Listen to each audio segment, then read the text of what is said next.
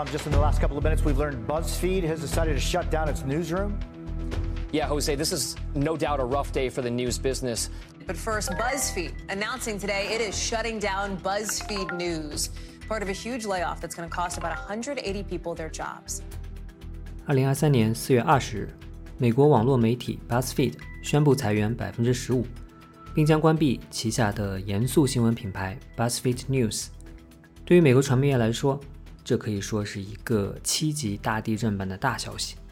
十几年前，BuzzFeed 曾经是风光无限，迪士尼曾经开价超过六亿美元想要收购，但是当时 BuzzFeed 认为自己值十亿甚至更多，于是拒绝了这桩收购。现在看来，这当然是一个愚蠢的决定，因为现在 BuzzFeed 的市值还不到八千万美元，只是当年迪士尼开价的一个零头。但在当时，很多人都认为 BuzzFeed 代表着传媒业的未来，是要取代《纽约时报》等传统媒体的，而未来当然就意味着不可估量的成长可能。怎么会甘心抛弃这种上不封顶的想象空间，以六亿的价格卖身呢？BuzzFeed 的兴衰史。折射的是过去十几年传媒业寻求出路的历程。人们一度以为啊，搭上社交媒体的病毒式传播的流量快车，就是媒体在困境中获得救赎的途径。然而，BuzzFeed 的命运给了人们重重的一击。与此同时，另一些曾经流行的网媒，比如 Vice、Vox、Five Thirty Eight 等等，也都遭遇了裁员和砍掉项目的重挫。这更加表明。BuzzFeed 的衰败并不是某一家公司的问题，而是整个行业面临的共同难题。本期新闻实验室播客，我们就来聊聊 BuzzFeed 曾经的辉煌和如今的失落，以此为切口，讨论传媒业在过去十几年的探索和挣扎。做客本期播客的嘉宾是美国网络传媒行业的资深从业者华思瑞。华思瑞呢，同时还给新闻实验室会员通讯写了一篇深度长文。题目就叫做《BuzzFeed News 的死亡和一个时代的结束》。会员通讯是付费阅读的，不过呢，为了配合本期播客上线，我就将这篇文章与大家免费共享三个星期的时间。大家可以点击 Show Notes 里面的链接阅读。如果大家觉得有所启发的话呢，也欢迎在阅读之后选择加入新闻实验室的会员计划，阅读更多类似的深度好文。好了，以下就让我们进入和华思瑞的对话吧。我们在对话的过程中间提到了不少国外媒体的名字，我呢都尽量在 show notes 里面给出了链接。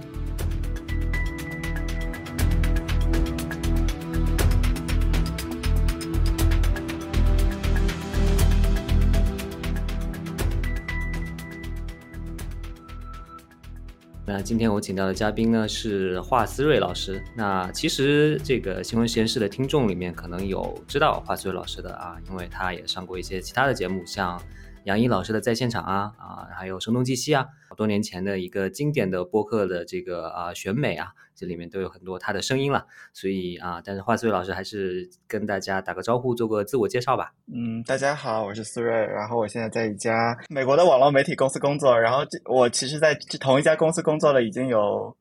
八年左右的时间，但这家公司经历了四个不同的阶段。呃，第一个阶段是是一家独立的这个网络媒体公司，然后后来被一个一个网媒给收购了，然后后来在去年的时候被 Vox Media。就是大家应该是听过 Vox 这个名字，也被他们再次收购了一次。然后今年呢是也是几个月前，然后又重新变成了一家独立的公司。哦，感觉等你真正从这家公司离职的时候，应该请你再来 回顾一下自己的经历，感觉自己的经历就能代表着美国网络媒体发展的一个小的历史了。对，我是二零一五年的时候开始在美国工作的，当时可能还处于这个。网媒发展的这个黄金期的一个尾声吧，所以说当时也见证了说有很多的，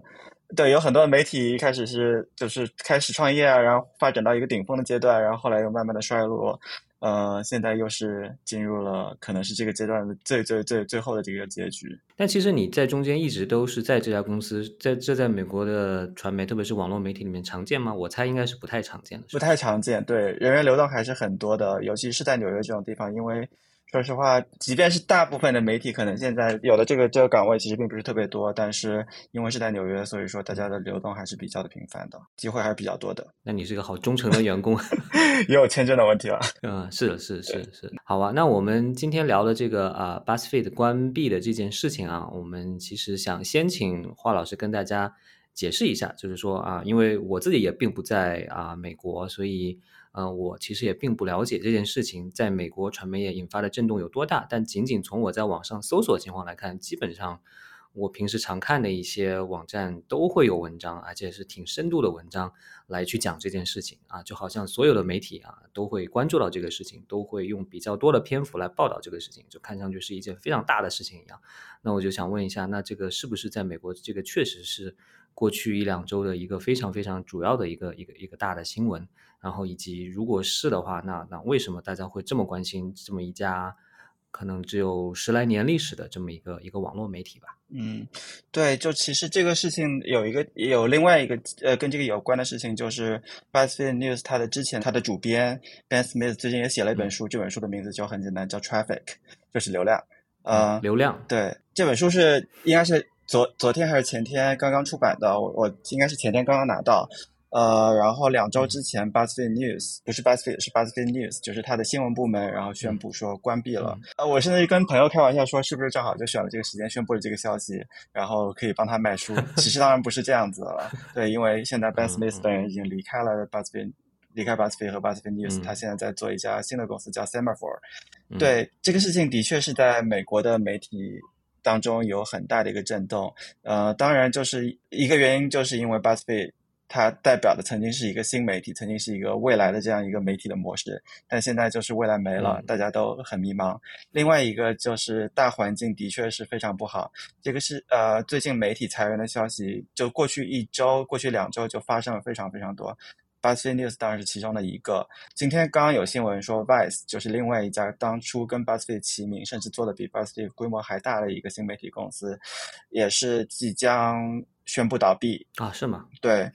然后有一些别的一些媒体，像 ABC News 在 Disney 旗下，就是一个非常。这是一个非常大的一个传统公司旗下的呃 ABC News，然后它都它也会出现的裁员，嗯，包括之前可能几个月前 NPR 呃美国的这个国家广播公司也是有一个大规模的裁员，所以说这个事情就不仅仅是发生在 BuzzFeed 一个身一个身上，然后而是整个一个行业的这样一个事情。嗯嗯，回到 BuzzFeed，就是所有人都在想的这个问题，就是连连 BuzzFeed 这样的媒体都活不下去，我们的未来到底是怎么样的呢？可能所有人就都没有答案。嗯，明白明白。那稍微总结一下你刚才说的几点啊。第一点当然可能是一个呃不是直接的原因，但是是正好像发生一件事情，就是可能这个新闻是双重新闻加成了，就是另外一本书出来，所以正好这个书里面可能也介绍了一点。这个啊，Buzzfeed 当初的一些一些事情是吧？待会儿如果可以的话，可以思睿老师可以可以跟大家介绍一下书里面讲了一些什么东西啊。另外一个事情就是主要的啊，你总结的原因就是说，可能它不仅仅是一个媒体的情况，它代表的是一个趋势。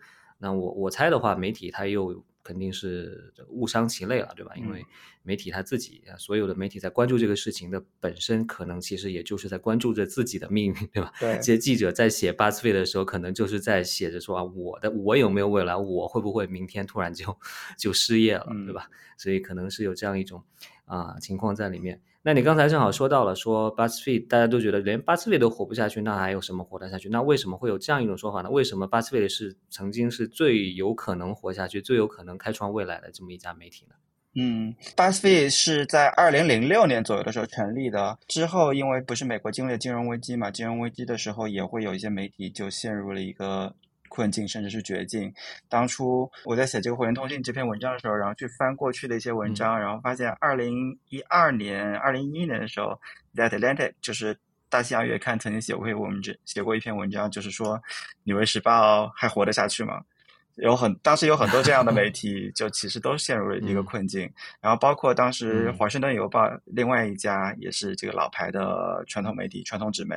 也是被仅仅以一个两点五亿美金的价格被曾经世界首富杰夫·贝斯给买下来了。这个价格现在放到现在肯定就是已经算一个很低的价格了。当时对，当时就是有就是在这样一个大环境下，有一批新的媒体崛起了。呃，其中做的最好的就是一个是 BuzzFeed，然后另外一个呢，就是我们刚才有提到的 Vice，嗯对，另外一个也是呃，在这个 Ben Smith 的书里面提到的另外一家媒体叫 Gawker。Gawker 这家媒体呢，当时也是可能是所有里面最酷、最炫、最炫酷的一家媒体，但是因为嗯一个官司，然后就引引发了一系列事情，最后就倒闭了。呃 BuzzFeed 现在还活着。首先要说清楚，就 BuzzFeed 它本身现在还活着，它还是一家上市公司。呃，但是 BuzzFeed News 这个它旗下的这样一个金字招牌就已经被关掉了。然后 Vice 也是今天就即将要宣布倒闭。当时这些媒体其实都是顺应一个潮流，就是社交媒体的一个兴起。最有代表性的就可能是 Twitter 跟 Facebook。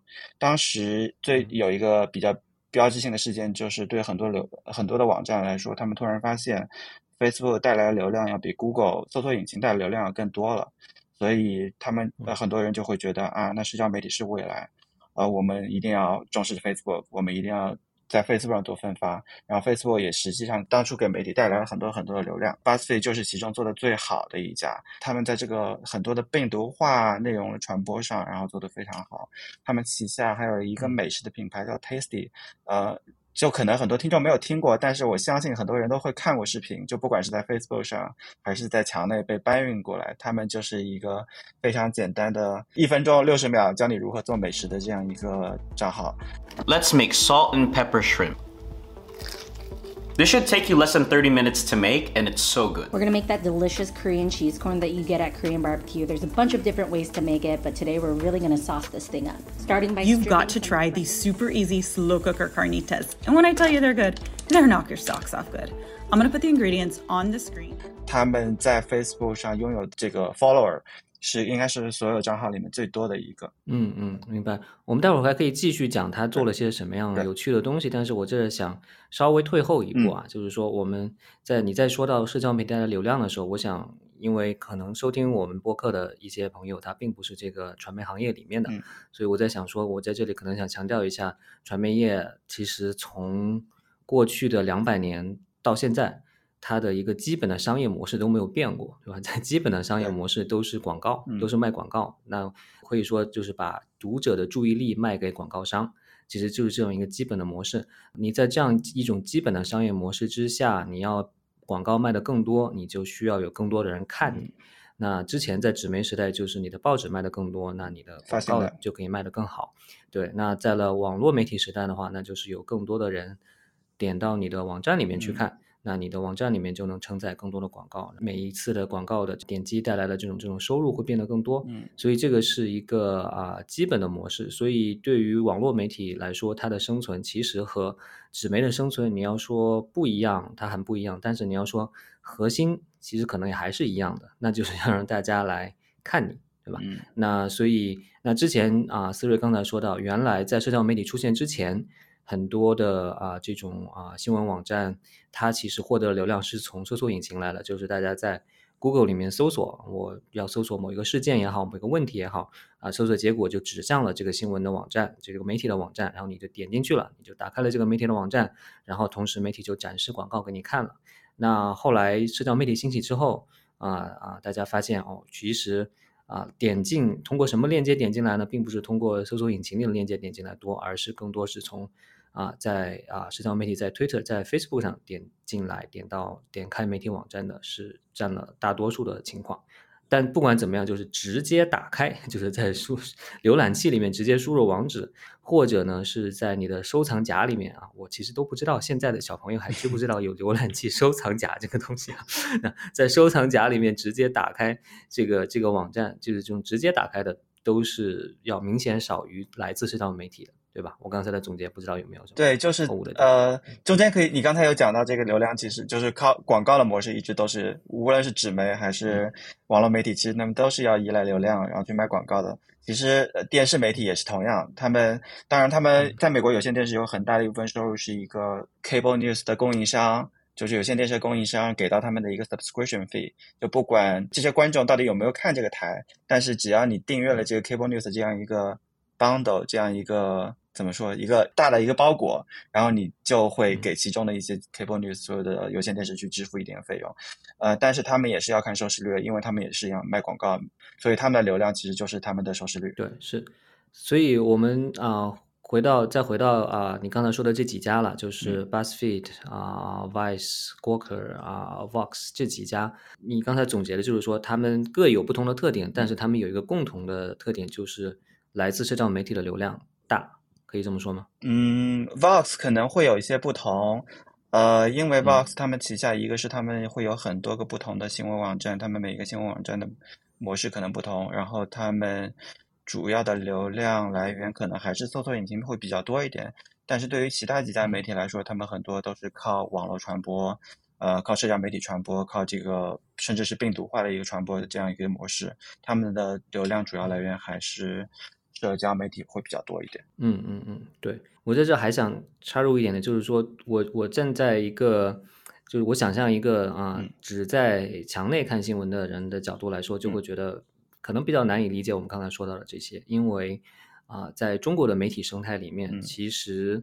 是不太存在从社交媒体跳转到媒体网站这件事情的。因为我们说，不管是人民日报也好，还是新京报也好，还是南方周末也好，那基本上大家都直接在。微博、微信公号啊，这些平台上面发布内容啊，发布全部的内容，就是说你要看文章的全文，你就直接在这个微信上面看就行了，你不需要是说微信里面出现一个大的标题，然后一个头图，然后你点进去跳转到媒体网站看，这种是不存在的。嗯，那从这个角度上来说。啊，我其实是觉得中国的媒体是更惨的了，因为它完全都没有自己的东西了，对吧？就是你你在国外，你确实你要依靠大家在啊 Facebook 上来分享你的文章，然后看到这篇文章的人点进这个链接，跳转到你的网站去看。但是在中国都不可存不存在这最后一步了，就是你所有的东西都已经完全是寄人篱下了，你已经完全是在依靠平台提供的这个这个这个空间在存在，很多媒体都已经没有自己的网站了。那这个是一个很不一样的生态，当然待会我们可以再谈说这种生态带来的大家的生存状况啊、后果啊有什么不一样。但是我也想就是说给不太了解这个这个外媒这种啊生态的这个朋友就稍微解释一下吧。其实说白了就是说，在 Facebook 和在 Twitter 上不太可能媒体把自己文章全文贴上去，它其实只是一个标题摘要和一个大的封面图。那大家其实，在 Facebook 能分享的只是这些内容而已。你要看到之后要想看全文，那还是得点到这个媒体自己的网站上去看。对，其实 Facebook 它有想做过中国媒体做呃中文的这个平互联网平台做的这些事情，就是它它之前有推出一个一个产品叫 Instant Article 即时文章，就是呃这个产品的优点是之前你可能点到一个外链，点开一个外链，然后这个页面的加载可能需要零点五秒、一秒、两秒，但是如果呃，用这个 Instant Article 这样一个功能的话，这个加载速度会变得很快，而且 Facebook 在流量的流量上可能会有一些倾斜，对它的分发上会给它在流量上带来一些帮助。但是后来媒体慢慢的反应过来说。那这个东西其实我们算来算去，发现这个还不如我不开这个功能，我还是把用户引到我的网站，这样即便用户少一点，流量少一点，但是我每个用户看到文章，然后看到广告之后，我拿到的分成是比在 Facebook 上采取这样一个用这个样的一个产品要更多的。所以最后越来越多的网站，越来越多媒体都选择不再使用这个功能。同样的事情其实 Google 也做过，但是最后都没有成功，原因就是因为即便美国的媒体也很惨，但是他们可能还有。一定的议价能力，他们也对自己的内容有更多的一个保护，而不是像中文媒体一样都把内容直接分享到平台上。对对对，是的，是的。那这里面非常大的一个，有的人会觉得说，那我那你媒体放在自己的网站上有什么好的吗？那其实关键其实就是说，媒体在自己的网站上可以决定展示什么广告，怎么展示广告，对吧？然后你可以决定，这广告的收入基本上就是你自己完全拿走了。嗯。但是你如果是在平台上面，那平台当然可以说我跟你广告分成，但是。我跟你分多少，我是不是明年就不再给你分了？这都是平台自己一方面单方面，其实完全就可以决定了的事情。对，好，这个我们讲了这些背景之后，那我们就再来讲讲 BuzzFeed 本身它是怎么成功的。就是所有的网站，《纽约时报》、《华盛顿邮报》，他们都会依靠社交媒体来传播自己的内容。那怎么就是 BuzzFeed 它在社交媒体上传播的流量那么大呢？这跟它的这个。内容特性是是怎么相关？它是怎么做到这一点的？说到八岁的话，因为它本身它的这个创始人 John Peretti 就是一个嗯网感非常好的人，就网感是中文的一个词嘛，但是就他用的英文 用的英文写也是一样，他对这个互联网是怎么样运作的，就一直有非常多的研究。我最近在看这本《流量》的这本书里面，其实一开始都在讲他。童年，呃，或者是就是在这个创立 BuzzFeed 之前，很多的时候都是在想如何去让自己或者让自己的内容在网上爆红。他很早的时候做过一个事情，就是耐克不是有一个功能，是他可以去在这个鞋子上写一些定制的内容。然后他当时去耐克的网站上订购这个鞋子，呃，让他在这个鞋子上写一个 sweatshop，就是血汗工厂，呃，然后就来来回回跟客服进行了各种沟通，然后这个邮件就被很多很多的人转发，他最后也上了电视，上了 Today Show，就是美国收视率最高的一个早间节目。所以说他本人就是对这方面有非常多研究、网感非常好的人。然后他创立了 BuzzFeed 之后，也是在这个病毒化内容上做得非常的好。他们的就比较特别受欢迎的几个东西，一个是呃所谓 listicle，就是怎么说呢？一篇文章，然后写一个 list，一二三四五六七八九十，十个我最喜欢的东西，十个十个你可能不知道关于狗狗的秘密，就这样的一些内容，或者二十个你这个一生必定要去的地方，什么什么之类的。对对对。另外一点就是他们的标题，他们的标题党写的非常好。他们的标题党是最早的，整个媒体里面可能是写的最好的一个。当就是这样子就容易吸引用户去点击。然后 Facebook 的算法呢，收到这样一个用户点击之后，他们不会管这个内容到底是。一篇啊深度的报道还是一个很短的内容，嗯，只要有人点击，就说明这个东西有人看，呃，用户对这个东西感兴趣，然后他因此会把它推给更多的那呃更多的用户，因此有更多的人去看，这样就就引发了一个更多的传播，所以它 BuzzFeed 在这点上是所有媒体里面曾经是做的最好的一家。嗯，我想不仅仅是点击对吧？还有一点就是分享，对对对，大家也很愿意分享这些东西。对，最经典一个例子，相信。应该所有听众都看过。如果你们二零一五年在使二零一五年、二零一六年的时候在使用互联网，就是这个白金和蓝黑的裙子，就是有一有一张裙子连有一张连裙图片，这个有的人看到的是白金的颜色，有的人看到是蓝黑的颜色，所有人就因此去分享，分享给自己的朋友，分享给自己的家人，去问他们：你看到这个裙子是什么颜色？这条内容可能是在最史上最火的一条内容，就传遍了全世界。对，就是那种大家都。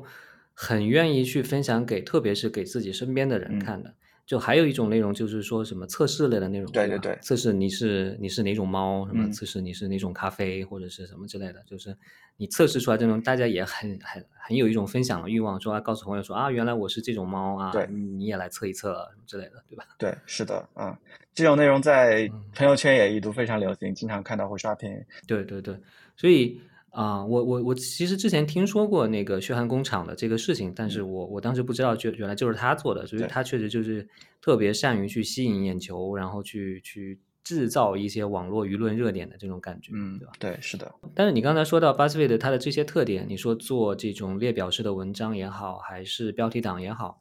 我就觉得其实是他在社交媒体给定的游戏规则之下，把这个规则用到了极致。对。因为这个游戏规则其实就是 Facebook 给的规则，就是说你在我的平台上呈现的就是一个标题，一个头图，可能下面有两行这个这个摘要提要的文字，就是这些。所以他要做的就是尽量用这些元素来吸引大家的点击，所以才会去做标题党啊什么之类的，对吧？那这个比如说我们想象一下，在朋友圈里面其实有很多做标题党的，但是他可能就稍微有一点不一样。朋朋友圈的标题党一定一定程度上来说可能更严重，因为它。就只是一个标题，对，它那个图也挺小的，然后它也没有下面的摘要，对吧？所以，嗯，你可以说它有很多的聪明材质，但是这个材质又是在平台给定的规则之下去去把它用到极致，才才做出来的。对，是的，嗯。然后当时其实除了 b u z z 有另外一家也是在这个做标题的上做的非常好的网媒叫 Upworthy，呃。他们的他们的标题党可能做的要比 BuzzFeed 更好，但他们的问题是他们真的没有内容，每一条点开一下真的就是骗人去点击，最后因为 Facebook 改变了这个算法，所以这家媒体呃流量大幅下滑，现在。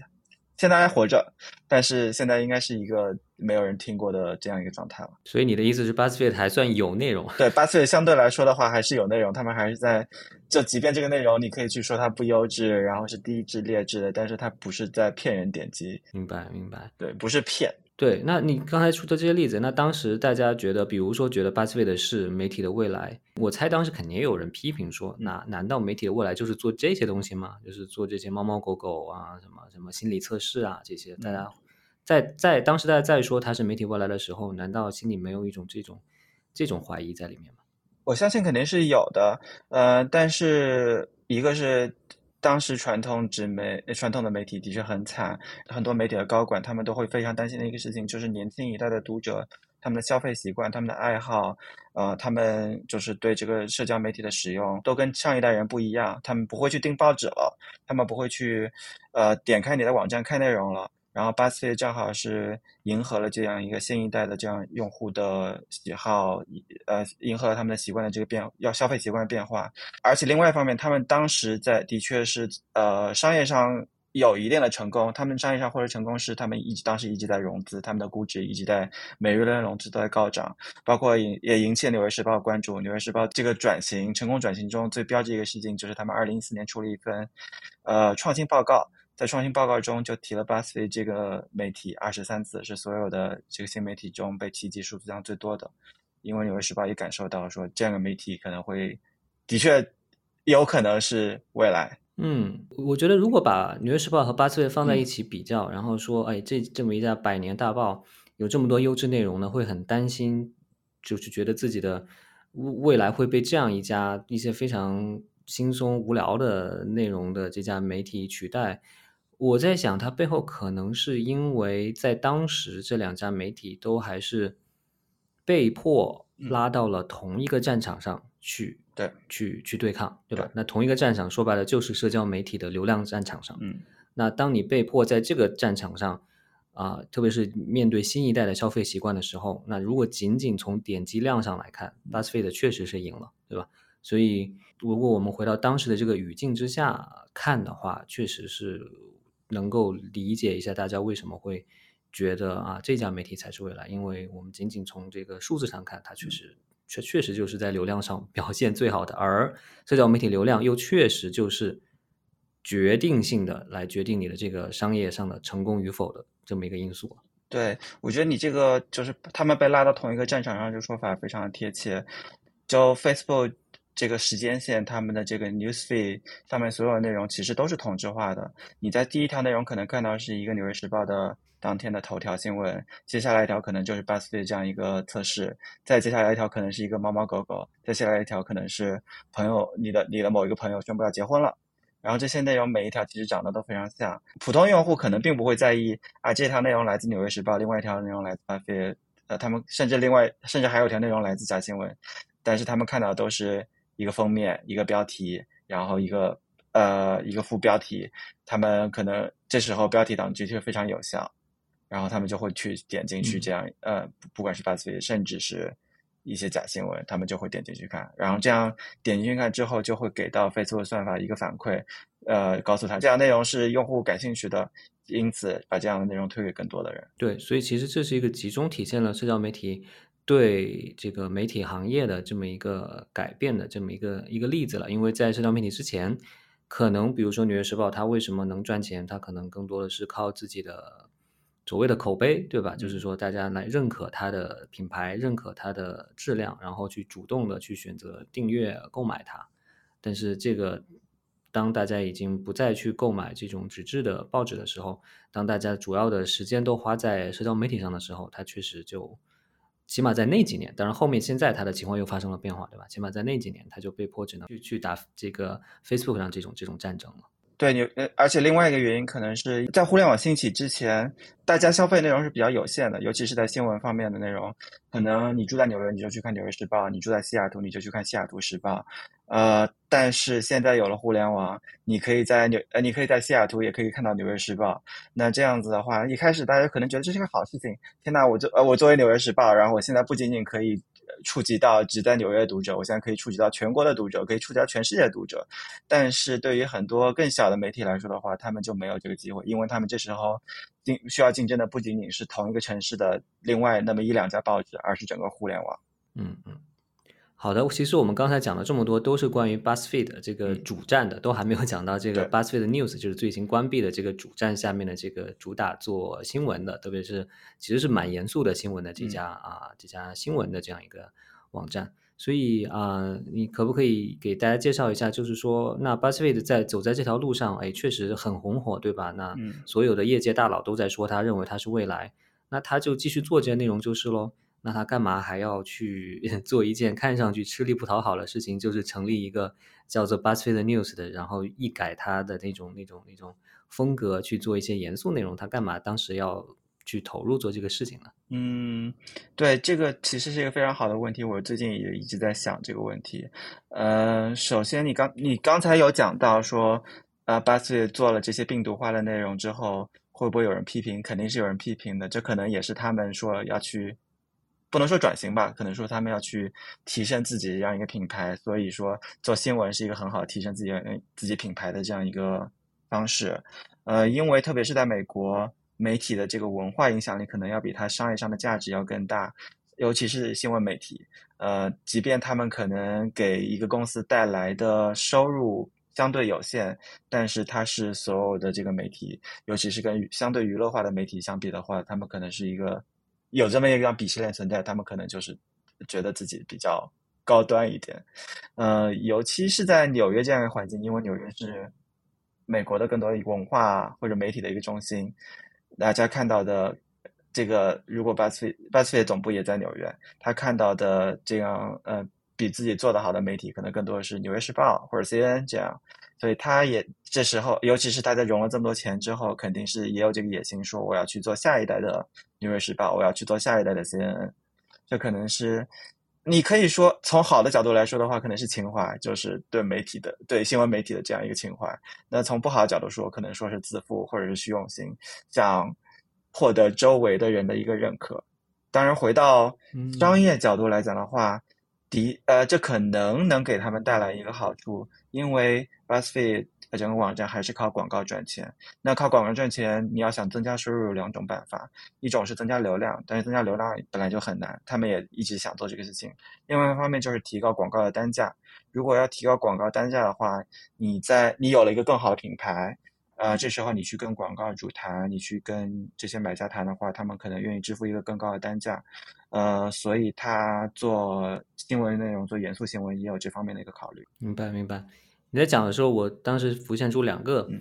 比喻啊，一个就是说有点像暴发户一样，然后就是对对对，虽然有钱了，但大家还是看不起你，觉得你没有文化修养，所以就就有一种急切的想要提升自己的这种所谓的文化水平，然后进入大雅之堂的这种感觉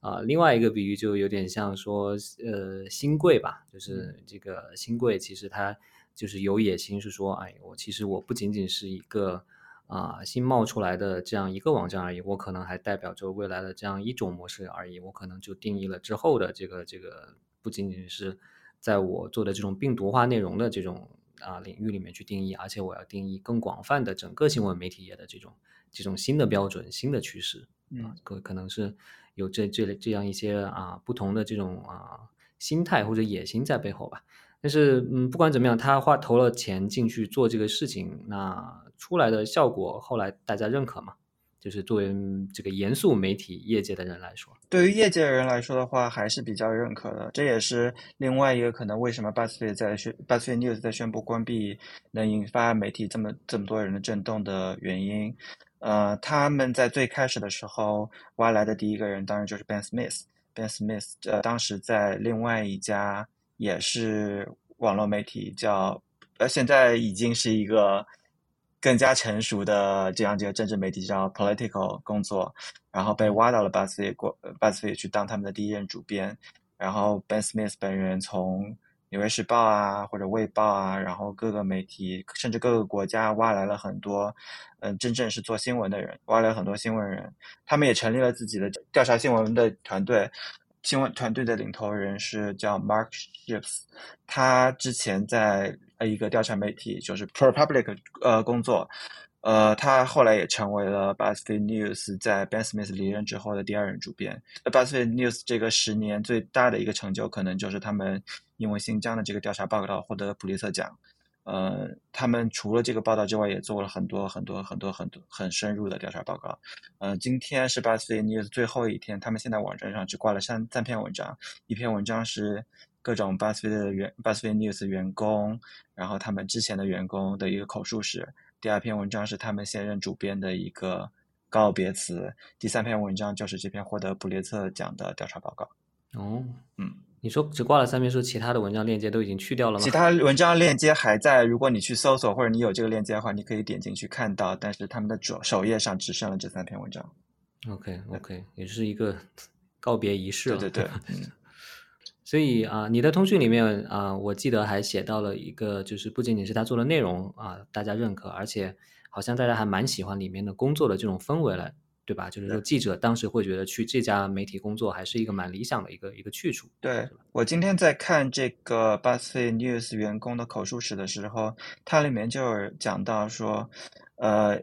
我忘了是哪个记者，有一位记者在有一位记者刚刚加入 BuzzFeed 的时候，Ben Smith 就是他的主编，告诉他说，你告诉别人你在 BuzzFeed 工作，就跟你告诉别人你在《纽约时报》工作一样。当时他们是一个真的是当红炸子鸡，所有人都想加入他们，觉得他们非常酷，非常有意思，但是也是一个非常适合去做新闻、有自由度的去做新闻的地方。他们另外一个强项就是在他们互联网，呃，他们把互联网当成真正当成了一个真实的世界去报道，所以他们在网络文化啊、科技公司啊、互联网的这些报道上也有很多。呃，发出了很多独家报道，也培养出了一批非常好的记者。现在这很多这些记者，呃，都在各个各大传统媒体，不管是 Bloomberg 还是《纽约时报》去工作。他们呃，虽然 BuzzFeed News 死了，但是他们培养这些人才散布在了美国的甚至全世界的各个新闻编辑室里面。你提到了他们开创了一些呃，可能之前的传统媒体不是非常关注的一些条线也好，一些领域也好，挖掘出了一些独家的新闻也好。但是如果我们说它在新闻制作的标准上、流程上这种专业的要求上，可不可以说其实它归根到底和《纽约时报》还是一样的？对，它其实是一个很，我觉得我虽然没有在里面工作过，但是第一是它通过行业对它的认可，就可以证明它是一个严肃的传统，甚至是可以说是某种程度上是一个传统的这样一个新闻编辑室。像现在《纽约时报》啊，然后别的一些传统媒体能够愿意从他那边去挖记者，也证明了他的这样一个能力，他的新闻的能力。那这是不是说明，嗯，不管怎么改变啊，我这突然有点鸡汤了，就不管这个时代怎么改变，技术怎么改变，这个新闻的内核、新闻的它的这种这种专业的这种标准，其实都是没有变化的，因为这么一个新潮的媒体来做新闻，然后它也确实是。开创了很多这种新的报道的方向也好，话题也好，但是在最后在怎么做新闻这件事情上，到头来还是这一套标准。对，我觉得这可能是一个原因，因为不管是在哪家媒体，他们做新闻的时候，还是要经过呃严谨的编辑，还是要经过实时核查，还是要去跟采访对象采访，去获得一些信息，获得去报道一些新闻。这个东西可能是很难变的，甚至是即便是现在有了 AI 出来之后，可能也并不一定能取代记者的这一方面的职能。呃，另外一个可能跟 Ben Smith 他本身的这个出身背景也有关系，呃，或者跟呃或者跟他们的创始就 BuzzFeed 创始人 John Peretti 对他们的要求有关系。他他其实他在最近最近的这些报道里面，跟最近的这些采访里面讲的最后悔的事情，就是没有要求 BuzzFeed News 去承担盈利的这样一项职能，这可能也是 BuzzFeed News 最终走向死亡的原因。但就是因为他没有让 BuzzFeed News 去承担盈利，所以他们有了更大的自由度，有了更大的空间去做严肃的报道。对啊，对啊，嗯所以我觉得这里面是一个一个一个矛盾在里面的，对就是嗯你做的这么好，就是因为你没有去 让他非要让他去赚钱，对对吧？就是你现在说关掉很后悔，没有让他去赚钱，但但他能赚钱吗？就是我一直是很怀疑这个严肃新嗯闻，特别是在现在这个年代，他他除非是订阅制啊，那那嗯其他的方式真的真的可以去去赚钱吗？当时他们会，你觉得他们有尝试过用 BuzzFeed 去去赚钱吗？还是说其实根本就不在乎这件事情？我觉得，呃，他们肯定是有想过要赚钱这个事情的，就没有一家商业商业公司说不想赚钱。但是当时 Jonah Peretti 有这么一个幻想，就是 BuzzFeed News 作为互联网的一个内容供应商，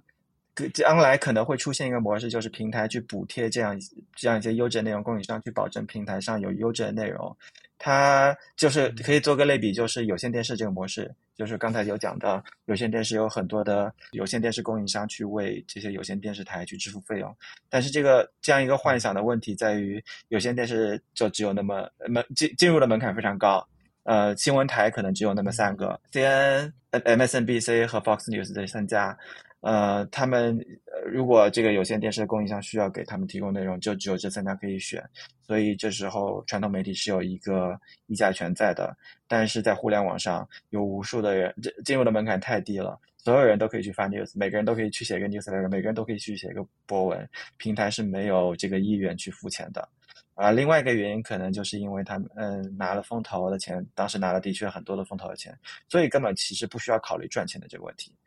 第三个原因，可能我刚才也讲到了一些，就是他们想说的是赔本赚吆喝，然后去用把自己赚钱的这些部门去补贴一个不赚钱的部门。但是今年出现的一个问题，或者就是从二零二零年开始出现的一个问题，就是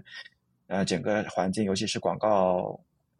广告广告行业发生了非常大的一个变化。呃，广告行业的就是广告收入出现大幅下跌，所以之前之前赚钱的部门可能赚的钱没有那么多了。他们就没呃，他们就不再有能力去补贴一个不赚钱的部门了。嗯，明白明白。所以其实听起来是说，这三点三条路，现在我们回过头来看，嗯，都是非常没有可持续性的路，对吧？对。就是第一，你要依靠平台投入，平台可能一开始需要内容的时候愿意投入一点，但后来内容多了啊，然后或者是因为其他的原因不想去呈现更多新闻内容了，他就。不投入那么多了，就完全就是存存在于平台一念之间的事情，你是没有办法去跟他去议价的。第二就是风投，那风投当然也是一样，对吧？风投现在有钱的时候愿意投你，后来风投自己都没有什么钱了，那或者是不愿意投这个领域了，那他去投新兴的什么 AI 什么去了，那就就就肯定就不理你了。然后广告其实也是一样的，就是说广告它的它的这种年景是会变化的，所以啊，现在来看的话，嗯，也许最终导致它关闭的。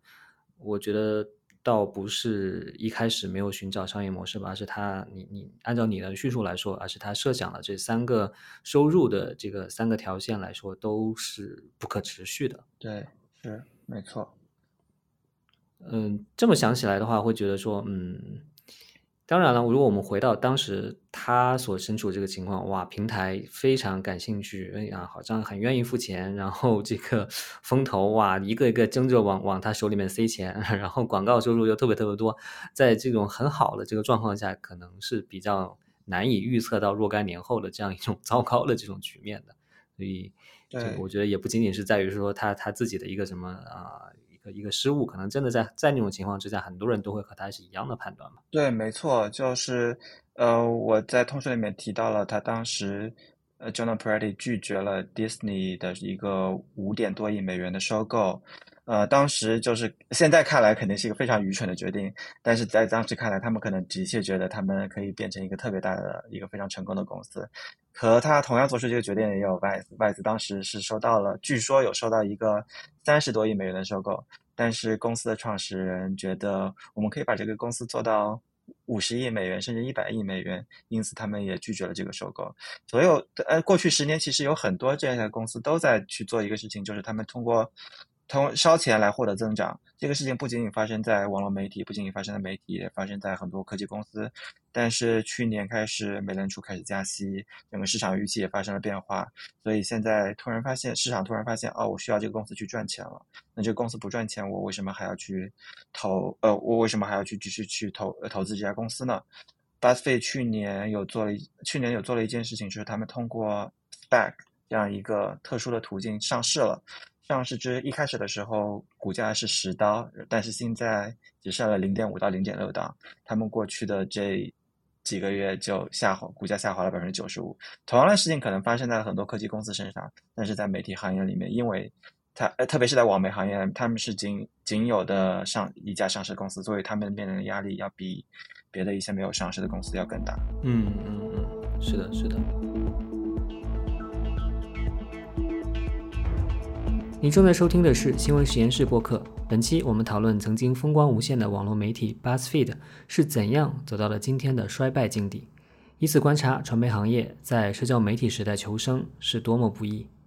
在继续和华思睿对话之前呢，我想提一嘴的是，在中国啊，曾经有一些 BuzzFeed 的模仿者，其中做的最好的一个是单向街书店旗下的微在。新闻实验室播客在第十三期的时候呢，就曾经访问过当时负责微在的张一帆。那他同时呢，也是播客文化土豆的主播。感兴趣的朋友，可以在听完本期之后，回顾一下第十三期的内容，看看在中国复制 BuzzFeed 的尝试有哪些经验和教训。好了，那我们先继续和华思睿的对话。你刚才讲到的是一个现在 BuzzFeed News 之所以要被关闭的一个宏观经济的这么一个一个背景了。嗯，呃，那我还想再稍微展开一点，就是这个平台背后补贴的这么一个变化的一个背景，对吧？因为一一方面是我想到刚才我们讲 BuzzFeed 的一些经典报道的时候，还有一个没讲，就是这个炸西瓜的这个 这个事情，对吧？你要不要给大家介绍一下这个这个这个直播西瓜的这个事情？炸西瓜应该是发生在二零一六年，我没记错的话，当时。呃，在整个网络媒体，在美国的媒体里面有一股潮流叫做 pivot to video 转向视频，因为 Facebook 这样的一些平台发突然发现，我与其让你去发一篇文章，发一个链接，去导到一个外，去点到一个另一个不在我不在 Facebook 内部的一个页面，我还不如让你去看视频，因为你看视频的话。呃，留在这个 Facebook 时间更长，然后 Facebook 获得广告费会更有更多，因此他们当时也会给 BuzzFeed 在内的，也包括我们公司，包括很多其他公司，支付了很大的一笔费用，让他们去做直播，去在 Facebook 上发直播，去发视频。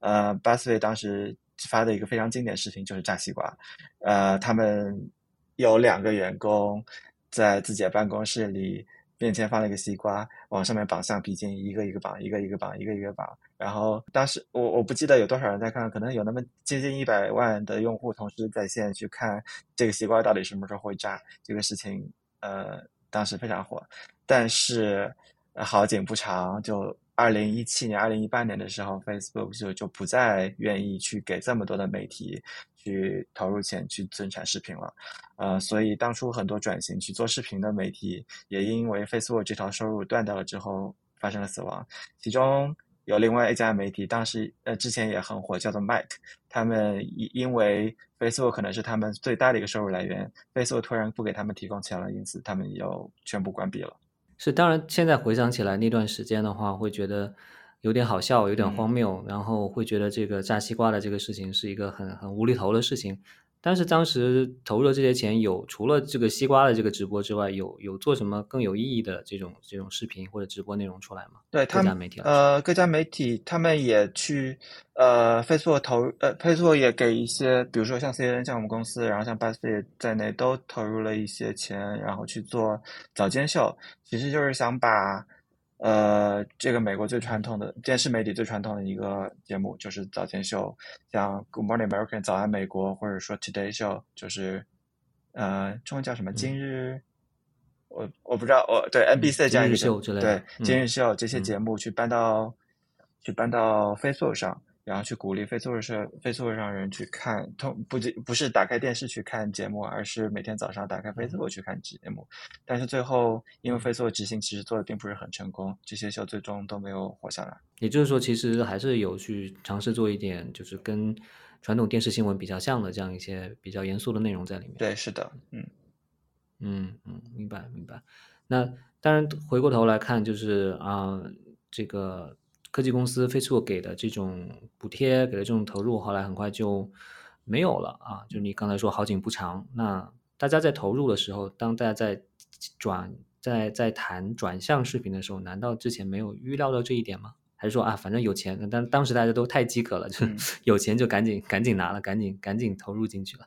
分两种吧，八岁可能当时虽然。可能已经过了它最高一个巅峰，但是它还是一个呃，视频本来就是它的一个强项。刚才有提到 Tasty，就是它做了一个比较好的内容。这时候他拿到 Facebook 一笔钱，当然是愿意去投入更多的。但是也有另一些一些媒体，他们可能呃已经陷入了一个困境。这时候 Facebook 是他最后一根救命稻草，如果不不拿这根救命稻草，不去转向视频的话，他们做文字内容可能同样的结局也是死亡。所以最后拿了 Facebook 这笔钱。最终可能是延缓了他们死亡，让他们把这个时间推迟一两年吧。嗯嗯，对。那 Facebook 它自己平台的变化不仅仅是不投入视频了，而且它最近几年它是不断的下调，在它的时间线里面出现新闻内容的这个权重这个比例的，对吧？对。那这个事情是不是跟它遭受的二零一六年开始遭受的关于你传播的新闻里面假新闻太多的这种批评有关呢？对，是的，这是跟这个有很大关系的。因为二零一六年，很多人都会说啊，因为有了 Facebook，所以 Trump 当选了。所以 Facebook 当时呃经历了很多的很大的争议，包括后来其实这个事情，我们这个事情可能就需要开另外一期播客聊。当时有一个事情叫做剑桥分析，呃，因呃剑桥分析应该是违反了 Facebook 的这个用户呃 Facebook 规则，去收集了很多的用户信息，并。宣称用这些信息去左右了大选的结果，最后这个可能这个这这个宣称有有所夸大，但是因为这样一个事情，很多人就把这个矛头针把呃创特特朗普当选的矛头针针对了 Facebook，他们包括扎克伯格也去呃国会进行听证会啊，然后不断的有各种报告去说非呃就是关于 Facebook 负面报道啊，呃后来到了二零二零年之后，呃尤其是二零二到了二零二零年。在大选的时候，同样也会就是 Facebook 上还是有同样的争议，所以这时候 Facebook 可能觉得，呃，这个新闻内容并不是一个我特别喜欢的内容，而且他们内部的也有一些研究会发现说，即便新闻内容可能它会点击很多、流量很大，但是这些内容会让用户不开心，在这个平台上的体验会变差，因此他们在二零应该是二零一二年大选之后。宣布说，就正式公开宣布说，我们不再，我们会把呃，会把时间线上的这个新闻内容或者政治内容调低比例调低，我们会不呃不会再推荐这些内容，呃，这个这个东西当时也引发了很大争议，因为他所说的新闻内容或者政治性内容，包括了不仅仅是新闻，也包括了很多，比如说像关于气候变化的内容，他们也可能包含包括在政治内容。政政治政治内容之内，所以这些内容都受到了一些影响。当时也会有很很多媒体也因此遭受了冲击，BuzzFeed News 可能就是其中一个。很多这呃，包括其实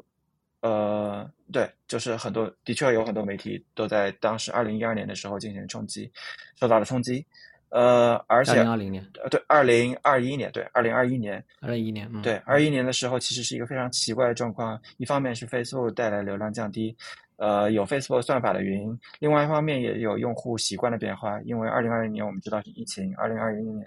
疫苗出来了，很多人可能不再去愿意去花那么多时间在网上，而是更愿意出门去跟朋友聚会啊，然后去旅游啊。因此，他们本身花在网上的时间也变少了。另外，因为二零二零年大选的时候，特朗普，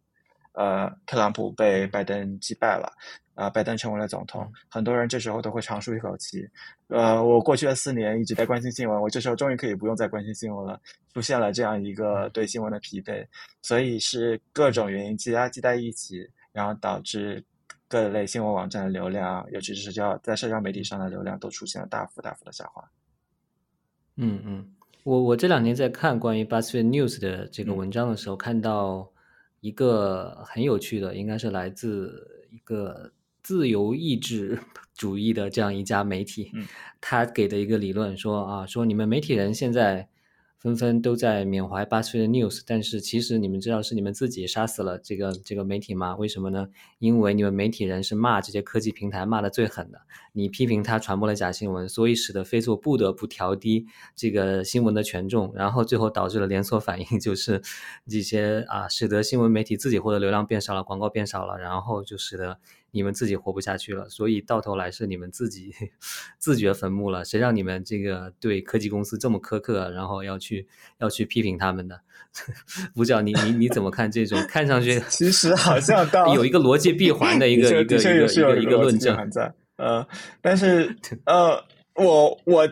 呃这个理论我倒没有特别反对啊，但是另外一方面，我觉得每一步就。当时就不会有人去，不认会有人在批评媒体的时候会想到，会有这么一盘大棋在下。他们脑子里没有这么一盘大棋在下。他们当时可能就是一个非常，的的确是 Facebook 有一些新闻需要报道，那他们就去报道了。然后另外一方面，我也觉得 Facebook 即便。他们没有收到这方面的批评，没有这么多的负面新闻出来，他们也会迟早也会发现说，用户在使用 Facebook 的时候，并不一定就特别爱看新闻，所以他们迟早还是会做这个事情，只是做的可能没有那么的公开，他们会慢慢的把这流量调低，用温水煮青蛙的方式，然后一步一步的，嗯，对，让这些媒体的处境越来越艰难。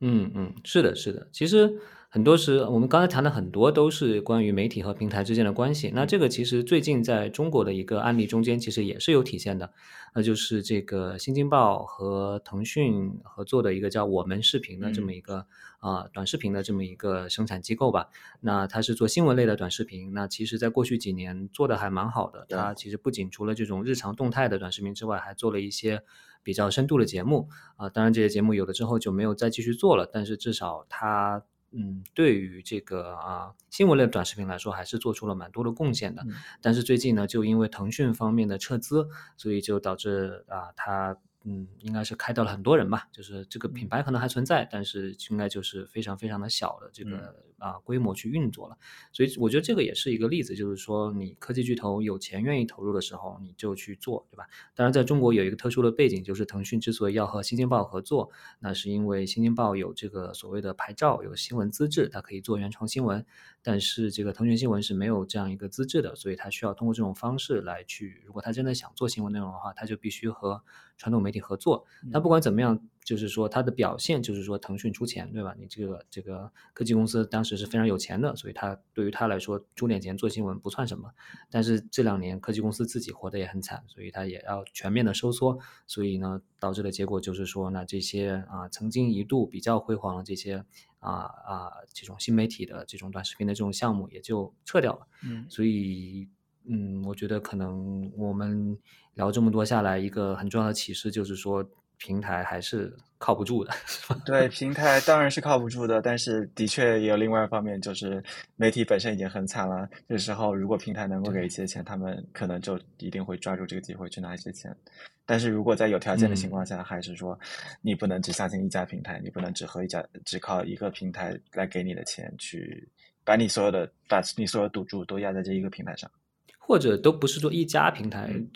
而是说 in general 这个嗯。啊，对于是不是要把自己的收入的希望也好，流量的希望也好，都寄托在社交媒体这种东西上面。嗯，但是我呃，对，我觉得你说的没错。但另外一方面，对于媒体来说的话，他们如果想要增长，呃，我们就拿美国的例子来说，因为呃，还是这样一个问题：美国大部分的媒体还是希望能把流量导到自己的平台，导在导到自己网站上。那么有两种途径，一种是社交媒体，那另外一种就是搜索引擎。那搜索引擎过去的几年，至少在过去的那么十年甚至二十年的时间，都是一个比较稳定的状态。呃，虽然 Google 也在不断调整算法，但是最后的逻辑基本上是是没有变的。而且人们在搜索在 Google 进行搜索的时候，很大一部分程度上都在搜索新闻。所以对于很多新闻媒体或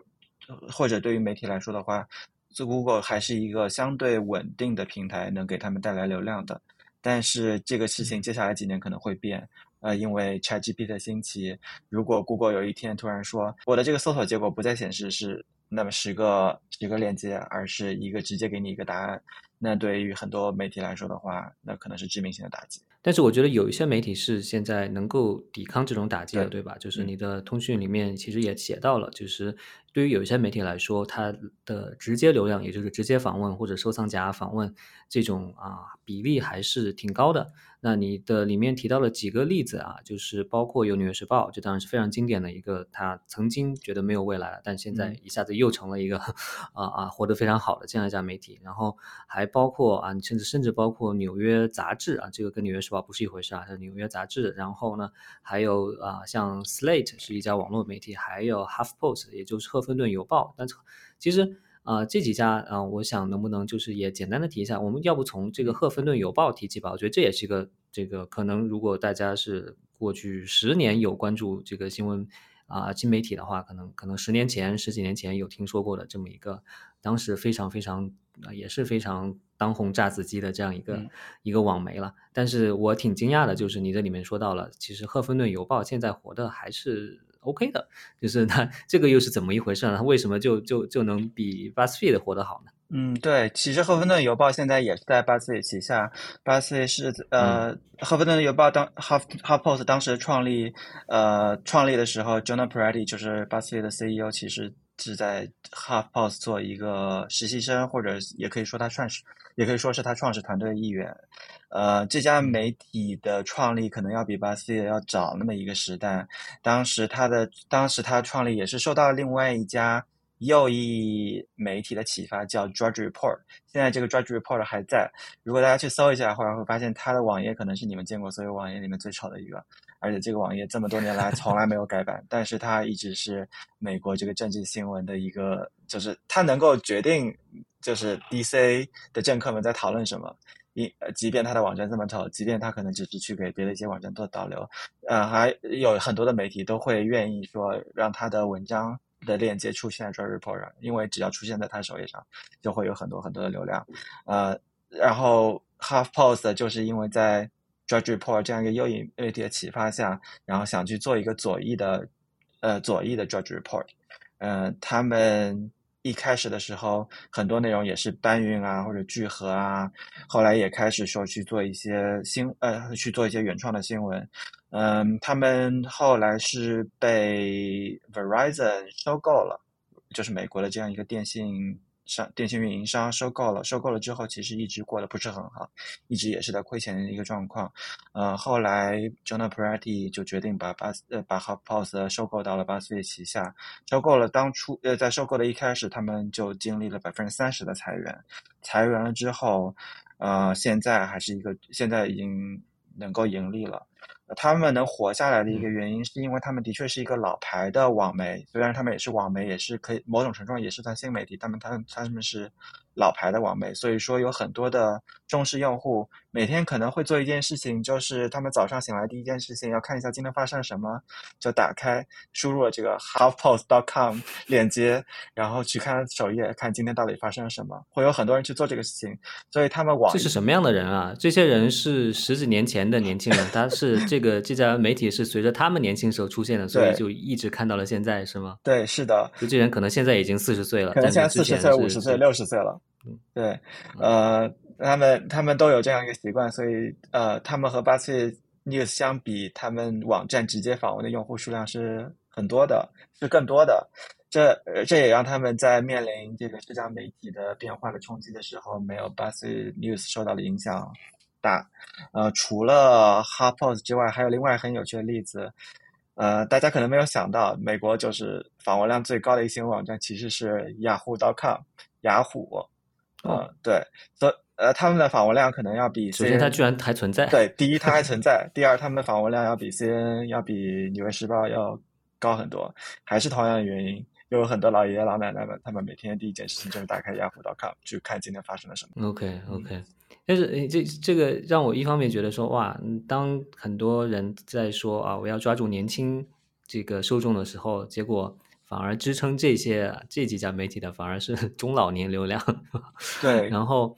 但是未来呢？那这些，那这些就是这些人总会老去，总会就总会死去，对吧？那那那未来这些这些这些媒体的未来，是不是他们会不会担心这个情况？我不知道。呃，是有这样一个段子，就是说，呃，我这样一个就在美国行业里面的一个美国媒体行业里面有一样一个段子，是说像。不管是雅虎啊，或者说甚至是《纽约时报》《华盛顿邮报》这些媒体，如果一个用户不再看他们的网站了，最最根本、最最主要的原因是因为他们死掉了。对他，就 而不是因为去了什么竞争对手，对，不是去了竞争对手。然后他们如果停止为《纽约时报》为《华盛顿邮报》付费了，他们可能是因为他们死掉了。嗯。所以，的确是有这样一个担忧的存在了。但是，至少在今年，在过接下来这么一两年，如果是一个媒体寒冬的话，大家还是更愿意说，我会保守一点，我会去选择一个，我我要我要我要尽量的能够活下来，活下来可能是他们最重要的一点。是，嗯，我觉得就是。可能过去二十年整体的主题都是求生，然后就是今朝有酒今朝醉，因为大家都甚至都想不到未来多长时间，近期一两年、两三年能有一笔钱让自己活下来就已经是胜利了，就感觉是整体都是这种基调的这个这个存在一样。对，是的，BuzzFeed News 的死能让大家引起这么多共鸣，的确就是因为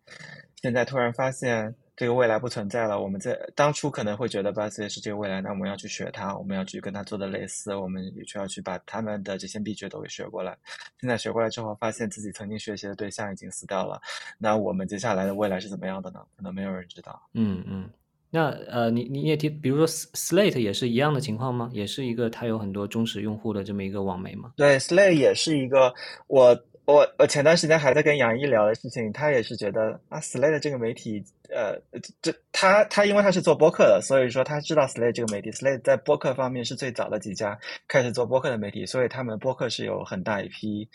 呃忠实的用户的。呃，其中一个很著名的播客叫 Slow Burn，嗯，大家可以去听一下，是一个叙事性的记录，呃，应该算记录播客，对，做的质量非常，嗯，质量还是很优质的。呃，但是他们的网站也是。一样有同样的一批重视、非常重视的用户，愿意去打开网站，而且这些人，呃，因为因为只有如果你主开主，呃，就如果你主动打开一个网站的话，你是有有有这个意愿在停留在这个网站上的，而是用社交媒体上，你可能点开这个网站。呃，看那么几秒钟，知道这个新闻是什么就离开了。呃，过那么一两个月，可能再去访问第二次，在在社交媒体上发现这个内容之后再去访问第二次。那么，但是在网站上，如果你每天打开的话，你会点开这条内容看一看，点开那条内容看一看。所以每一个忠实用户给他们带来的点击量是要比社交媒体上带来的流量要更有价值的。明白，Slate 没有付费墙，对吧？Slate 是有一个，我记得它是因为他们是有一个会员计划，所以应该是有付费的。但是我没有听说说这个付费可以做得很成功。这又是另外一个问题，就是，嗯，虽然大家都知道《纽约时报》这个付费做得很成功，《纽约时报》的这一套模式是一个非常好的模式，但是如果你是一个小型的、中小型的媒体的话，想去学它做这个付费的话，也是很难的，因为。做订阅，你方老师你自己是做就是订阅的，我想知道你这个就 是新闻实验室的这付费用户是怎么样一个增长情况？就没有增长，对对，停滞状态。对，就是你如果想要增长的话，要么是你自己是一个特别特别大的大 V，然后不断的在自己社交媒体上分享，然后还有很多很多别的人去，你的内容也写的非常优质。呃，会有别的人去帮你分享，然后这样子获取用户。要么就是最简单的直接方法，就是你要花钱去买广告，买了广告之后吸引更多的用户去付费。纽约时报有这个钱，但不代表中小型的媒体有这个钱。所以你中小型媒体想走这个付费、想走订阅这条路也很难。对，但至少你刚才说，如果是像 Slate 这样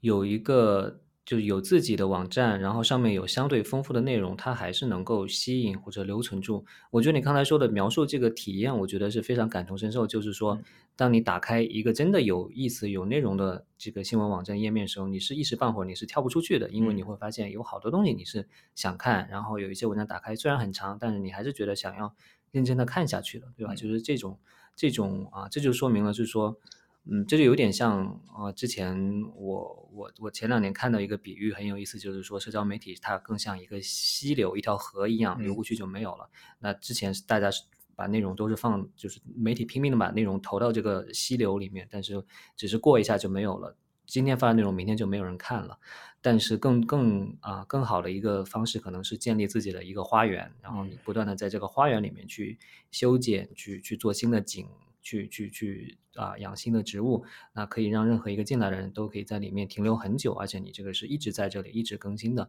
这样一个存在，它不会一下子就被冲走了的存在。所以我在想，那虽然说做付费可能比较难，但至少对于嗯网络媒体来说，至少其实各种媒体来说吧，所有的媒体来说，至少有一个自己的网站的存在还是非常非常重要的。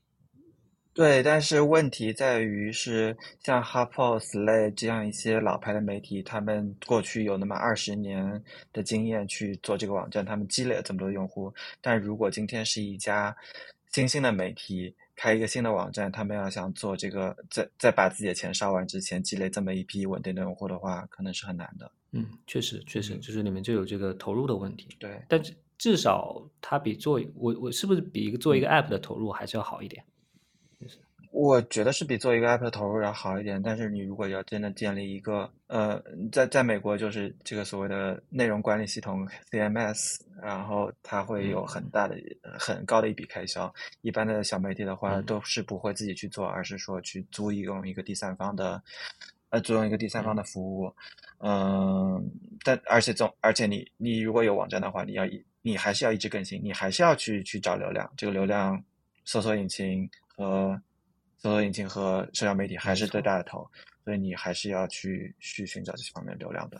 没错，没错，就确实还是回到那个那本书啊，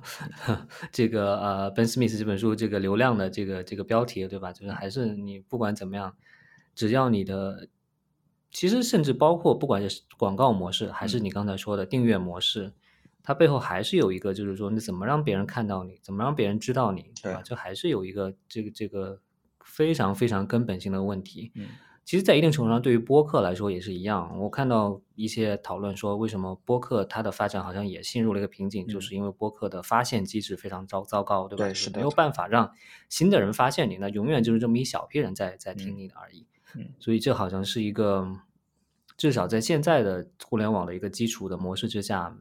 没有被解决的问题。嗯。而唯一，就像你说的，唯一。被发现的机制就仍然只有社交媒体。对，然后虽然说你有那么多不好的地方，但是到头来还是只只能依赖它。对，在播客的环境下，可能特别是中文播客的话，小宇宙是最大的一个平台，对吧？就是如果想发现的话，但就算它这个平台也已经也还是很小了，其实是的，对，嗯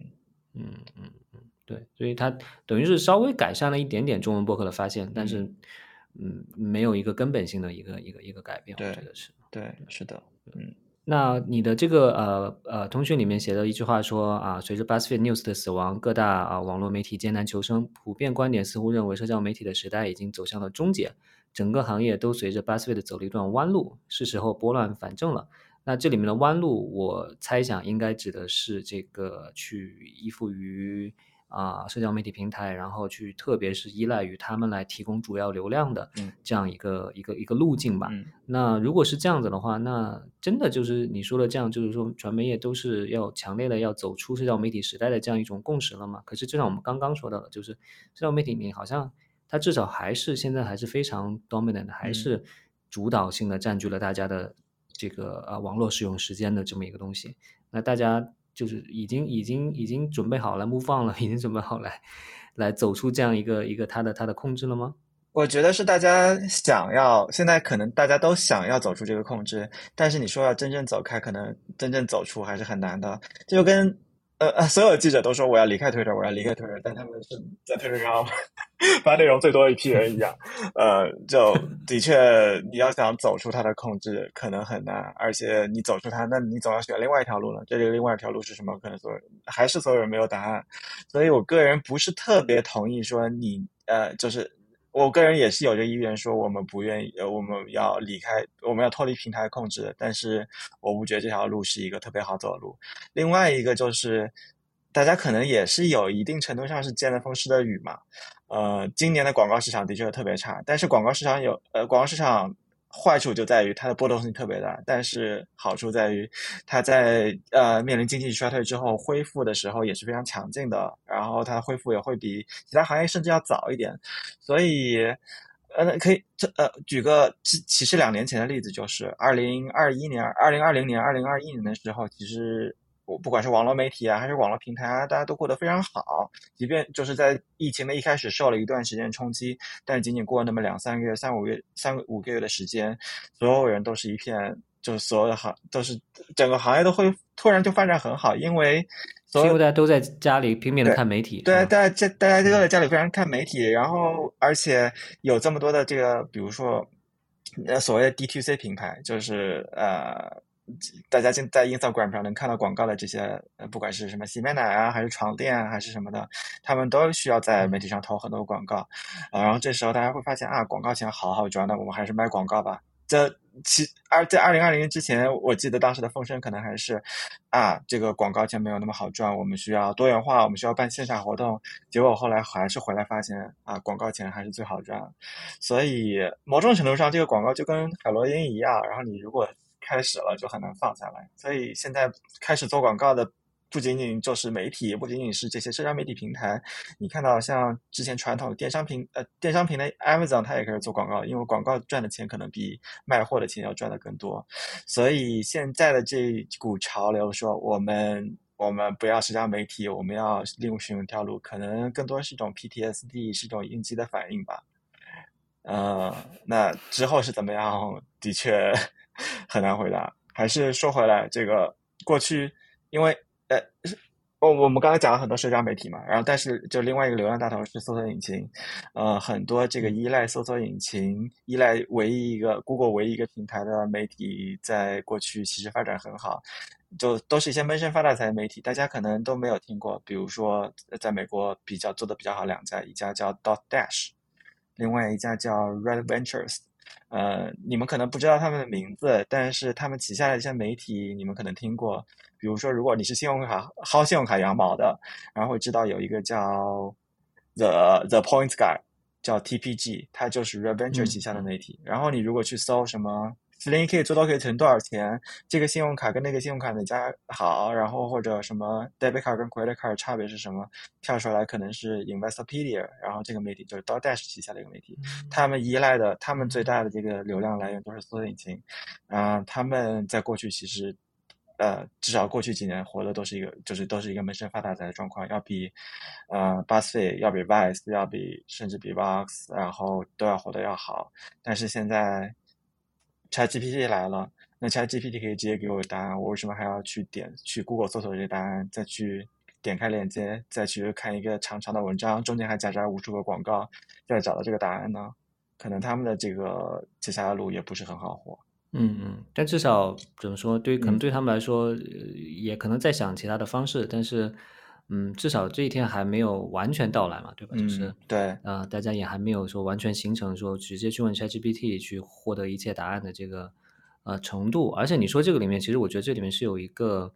也是 ChatGPT 受到挑战的一个监管方面的一个原因了，就是说它用的 data 其实是直接去去拿的别人的东西，对吧？就是你你。用了这种公共领域的这些数据回来，那你实际上没有给这种啊，你的训练数据是没有付付费给这些生产这些数据这些人的，所以它背后其实还是有一个监管伦理的问题。我不确定接下来他们会怎么来面对这个事情。对，一个是一个是对他们训练的数据，另外一个就是他们直接从这些网站去读取实时的内容，然后去生成一个答案，这两点都是。嗯，实际上都是在法律上有一定风险的。现在已经有一些媒体需要联想联合起来，然后去挑战 ChatGPT 这些行为。但是最后，嗯，我不知道，我不知道在就是在欧洲可能会有成功，因为欧洲一直是一个对于互联网监管做的非常，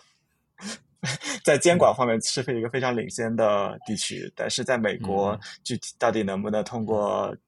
通过相应的法案，到底嘴上说说而已。对。是的，所以如果说我们要想对未来有什么新的取代，因为刚才说能不能离开社交媒体，可能最终还是还是取决于什么东西来取代社交媒体，对吧？那如果说我们现在能看到的最明显的啊，去年可能大家还说元宇宙什么之类，现在今年 现在也没有人在说元宇宙了。那那如果是当然，有的人在做所谓的这种去中心化的社交媒体，对吧？就是包括啊，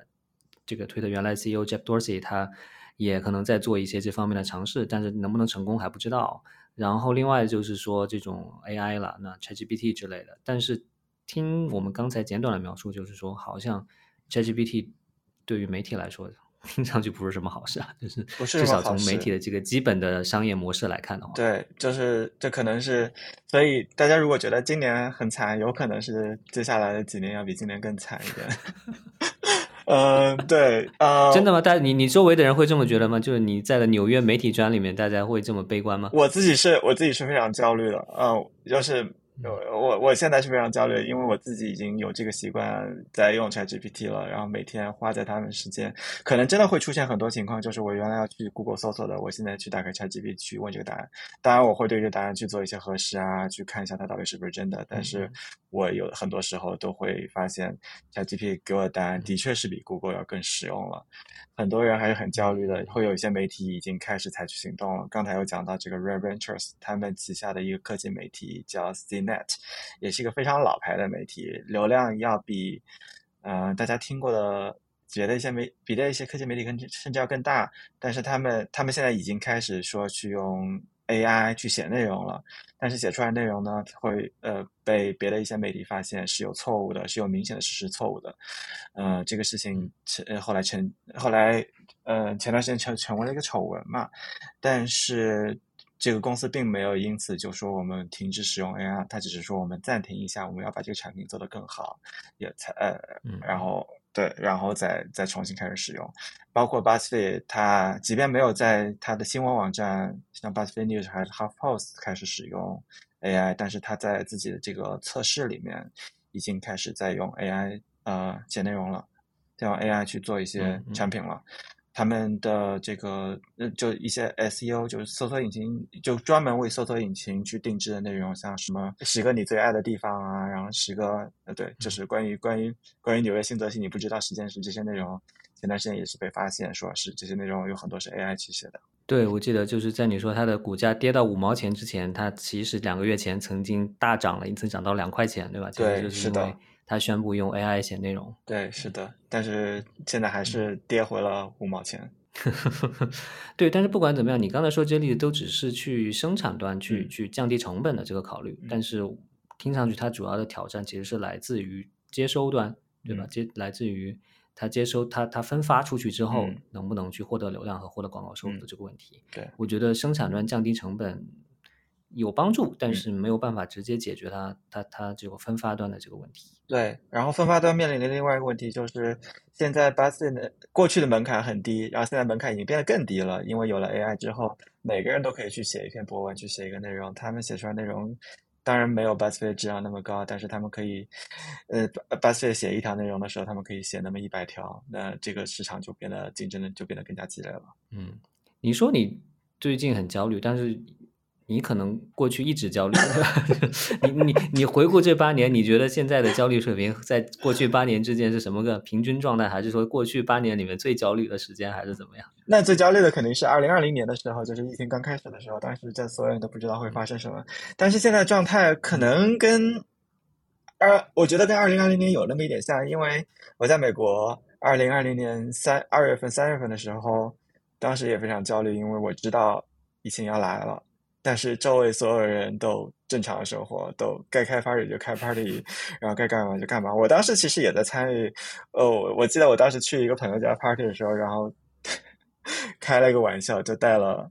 带了呃带了一扎啤酒，是 Corona 的。当时觉得这个事情非常好笑。后来到了四月份的时候就开始封城，但是在这之前其实是非常焦虑，因为你知道这个事情要来，但你不知道什么时候要来，你不知道来了之后会有多惨，嗯。所以现在的焦虑跟当初可能有那么一些类似，虽然是因为不同的事情。不过你如果回想起来，你你刚才有说到，其实后来至少在媒体的这个广告的这个行业来说，后来其实又变得非常好的一个行业。对，那是一个特对，那是一个积极的东西。对，是的，但那是一个特殊的情况，因为嗯。呃，美联储一直在印钱，然后大家待在家里，只能没事，没有事情干，只能上网了。OK，所以，所以也我如果理解没错，就是我们刚才讲了很多是社交媒体的问题，然后现在大家还是没有摆没有办法摆脱社交媒体的这个主导，嗯，而我们现在又面临了新的问题，那就是你觉得可能可能可能是大家可能还没有太意识到，但是已经很快就要发生了这个呃 AI 带来的这个对媒体的商业模式的进一步的这个毁坏，对对吧？对，嗯嗯。OK，OK，好的，那我们要找一些积极的东西聊一聊。没有，我我我们可能有一点，就刚才我们在讲到年轻受众，现在大家到底怎么看年轻受众啊？就是当然我知道年轻受众都在 TikTok 上，对对吧？是。当嗯，说回这本书流量，然后它当中的它前面它里面的两个主角，一个是 Jonah Peretti，就是 BuzzFeed 的创始人，另外一个是 Nick Denton，他是。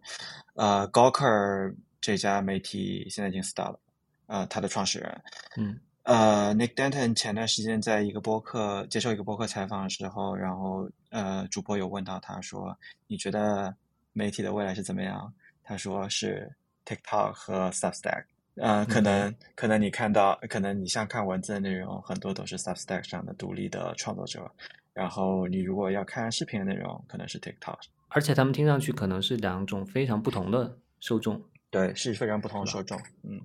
相对来说，就是的确可能可能在文字方面，文就是文字媒体的影响力一直是非常大的，因为特别是在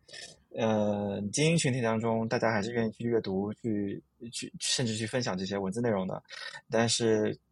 呃，视频的受众还是要比呃文字内容要更多更大。所以他这么说，他也意味着他觉得 TikTok 可能不太会被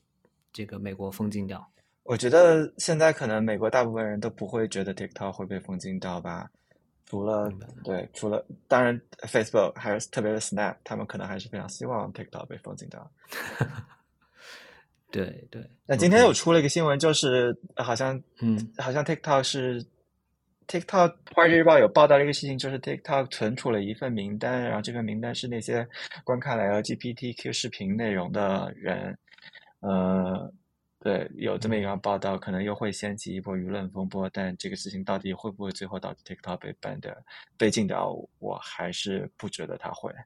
因为美国现在的对 DC 的情况就是什么事情都做不了。嗯，明白明白。我我不是太就是对于我自己的。创作或者是说新闻实验室的运营来说，不是太在乎这个短视频的平台了。但是如果说真的这个这个新闻业的未来是 Substack 的话，那我觉得这挺好的呀，就不是因为 Substack 是一个 newsletter 的平台，对吧？对。但是嗯，当然要回到说啊，我们说到如果说中国的这个语境是非常非常不一样的了，对，就是啊，就是大家还是没有这个使用太多使用 email 的习惯啦之类的，那。那你觉得在对中国的启示是什么？如果说，特别是对于说中国里面中国媒体里面还是想做一些比较好的严肃内容的这些这些媒体机构啊，或者是人来说，你觉得我们刚才聊了这么多啊，当然有有更多是悲观的，但是可能也有一些积极的东西，但是你觉得有什么样的启启发吗？嗯，你刚才有说到 Substack，然后在中国的这样一个就特殊的环境，我其实当时在这个 Substack 刚出来的时候，还跟朋友开玩笑说，这个东西不就是微信公众号吗？虽然就是微信公众号还是依赖在微信公众号平台上，它也没有一个很全的商业模式，啊，但是它的它的这个它的模式还是有一点相似的，就是独立的创作者去写独立的内容，而且这内容是文字。对我我我我我一定程度上同意这个，但是我每次别人一这么说的时候，我都要。做一个 做一个具具体的这个区分啊，就是我想说，这中间还是非常不一样的，因为因为啊，归根到底就是说啊啊啊，newsletter 它还是。自主，你有这个 ownership，就是说你你的你对你的受众还是有控制权的。是的。但是，对对，对于微信公号来说，你是没有办法导出你的粉丝的，对吧？比如 Substack，我不想在这个上面，我就导到其他一个平台上去继续写就行了。但是你不可能把我微信公号的粉丝都带走，去到另外一个平台上去写的，这是一个非常非常大的不同。那我觉得现在其实大家也能感受到，因为我觉得也是因为这种本质的不同，所以现在微信公号的创作者其实也已经是士气比较低了，跟前几年的。情况比起来已经发生很大变化，因为比如说现在微信上基本上已经完全是算法排序了。嗯，之前的这种啊啊，按照你订阅的号的时间排序，基本上你已经已经找不到入口了，入口已经非常非常深了。嗯，就是你基本上，所以这个平台它就只要它是由平台掌控了，它就会用算法来干扰你。那一旦算法来干扰你了，你就不是这种 DTC 了，对吧？就是你就不是这种直接去去。去接触到这个 customer 的这样一种关系了，你就不接不是直接在订阅者和创作者之间建立一个非常直接的关系的这样一种平台了，这样一种渠道了。所以我觉得它背后还是还是挺不一样的吧。我觉得总体来说，在中国的平台的权力是更大的，其实是。嗯，那你觉得我其实说还是在聊这个 Substack 问题，就是 Substack，呃，刚才其实有讲到说这些上一代的社交，呃，这些上一代的这个网媒，他们有什么共同特征？当然，一个共同特征就是依赖社交媒体分发；第二个共同特征就是他们拿了风投的钱，拿了 VC 的钱，让他们估值一度很高，而且这样也让他们有压力去盈利、去增长、去不断的呃，就是去去做流量。那 Substack 也有这个问题，就 Substack 它也拿了风投的钱，当初的估值也一度很高，所以最近我记得 Substack 是有一个，最近是有向创作者去筹钱，去去融，就某种程度上也是一种融资嘛。那你觉得，因为他拿了风投钱这个事情，会不会有一天也导致他说我有这个增长压力，所以说我要去做算法分发，我要去，即便就即便我即便像，即便创作者还是有他们的这个呃用户的 list，但是。他在他自己这个 App 里面的分发，可能会不会有一天也会变成这样一个算法排序机制，而不仅仅是一个时间线，就是按时间排序。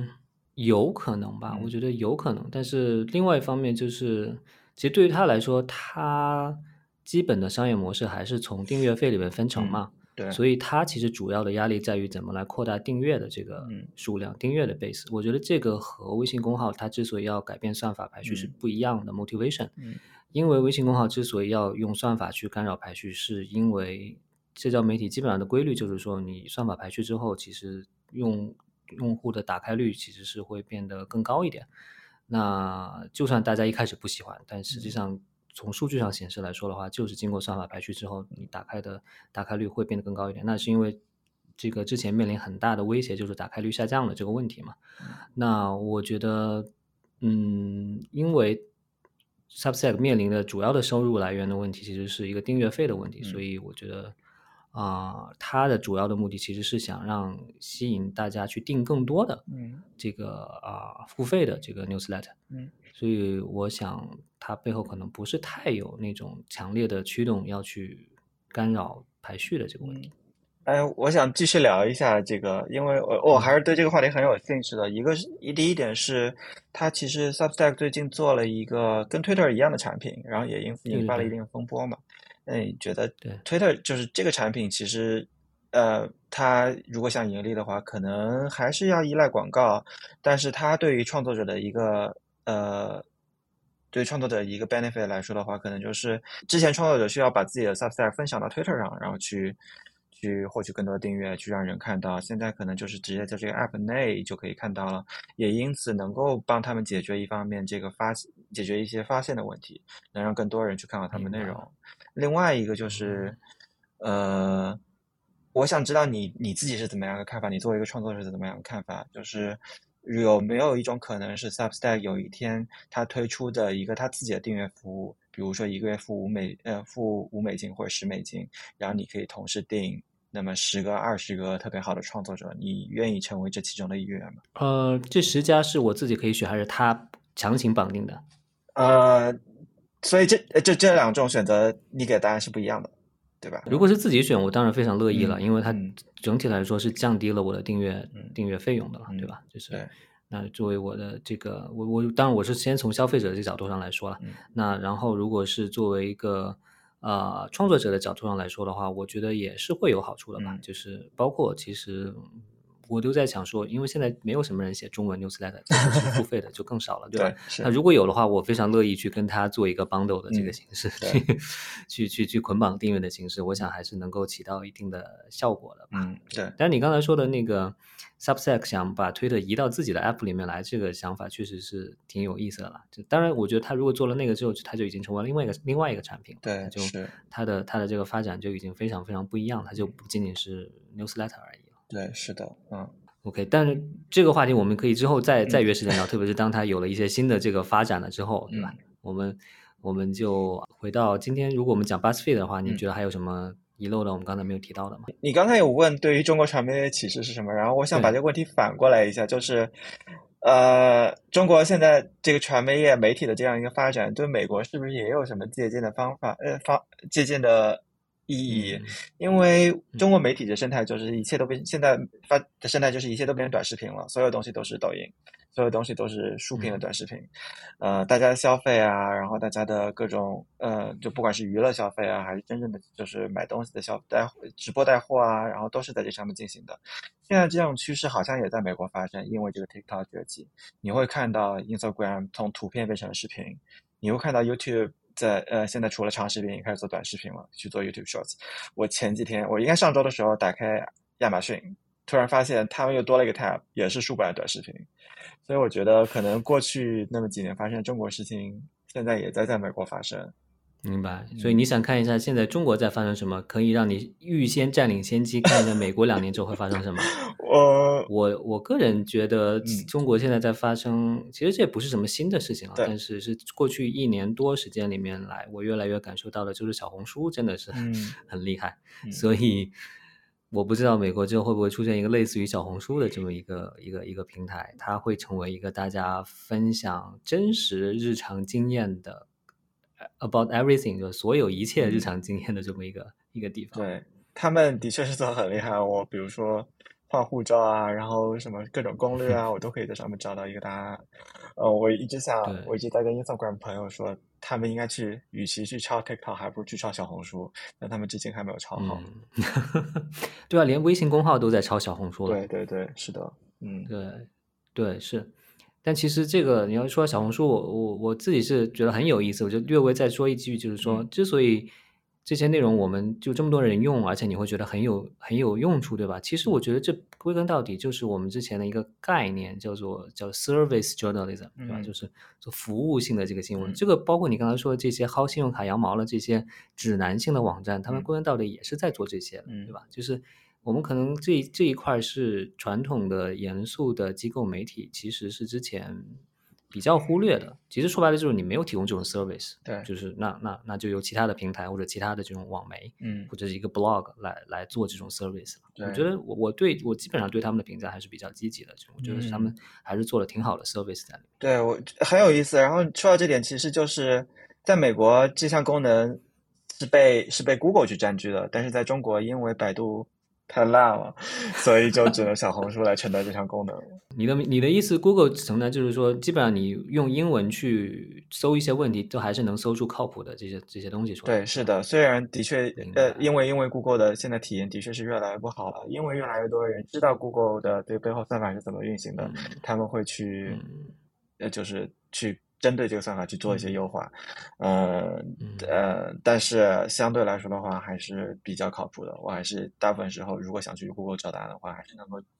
呃找到答案的。明白，明白。这么说挺有意思。你说 Instagram 应该是去抄小红书，而你这么一说，小红书实际上占领的市场是百度的市场。嗯，这个所有的事情都是 相相互关联的。对，然后现在美国也有些年轻人开始用 TikTok 把它 TikTok 当成一个搜索的平台了。你去如果去要求找答案，其实。要么是在 YouTube 上，在在 YouTube 上也有很多这个比较好的回答，是一个视频，然后也有可能是在 TikTok 上，会有一些比较能够找到一些问题的答案。TikTok 甚至之前最近应该是做了一个就广告的 campaign，就是大家的这个去去鼓励大家去用 TikTok 做搜索。哦，明白，所以。啊，你说在中文语境下有想到说，知乎本来应该成为一个这么对很好的地方，但是知乎已经走上了邪路了，对吧？已经 很很可惜，对吧？他们丧失了自己的这个优势，变成了现在变成了一个网络小说订阅平台了。对，是的。那我是我我用 Google，我用 Google 就是很多时候搜答案的时候，如果用中文搜的话，可能第一个答案还是知乎，然后还是能够会找到一些历史上比较好的答案的，所以有些可惜，都是历史上了。对。对，所以真的很可惜。本来知乎是能成为小红书的，就是，嗯，我我我倒觉得刚才我们聊的这些很有意思，就给我的一个启发，就是说，当我们在思考啊，这个媒体到底有没有未来，新闻业到底有没有未来的时候，我们不如回到一些更基本的问题，就是说，受众到底想要什么？就是户受众到底有什么需求？你到底有没有满足他的需求？你到底能够通过什么样的渠道方式去满足他的需求？所以我觉得可能。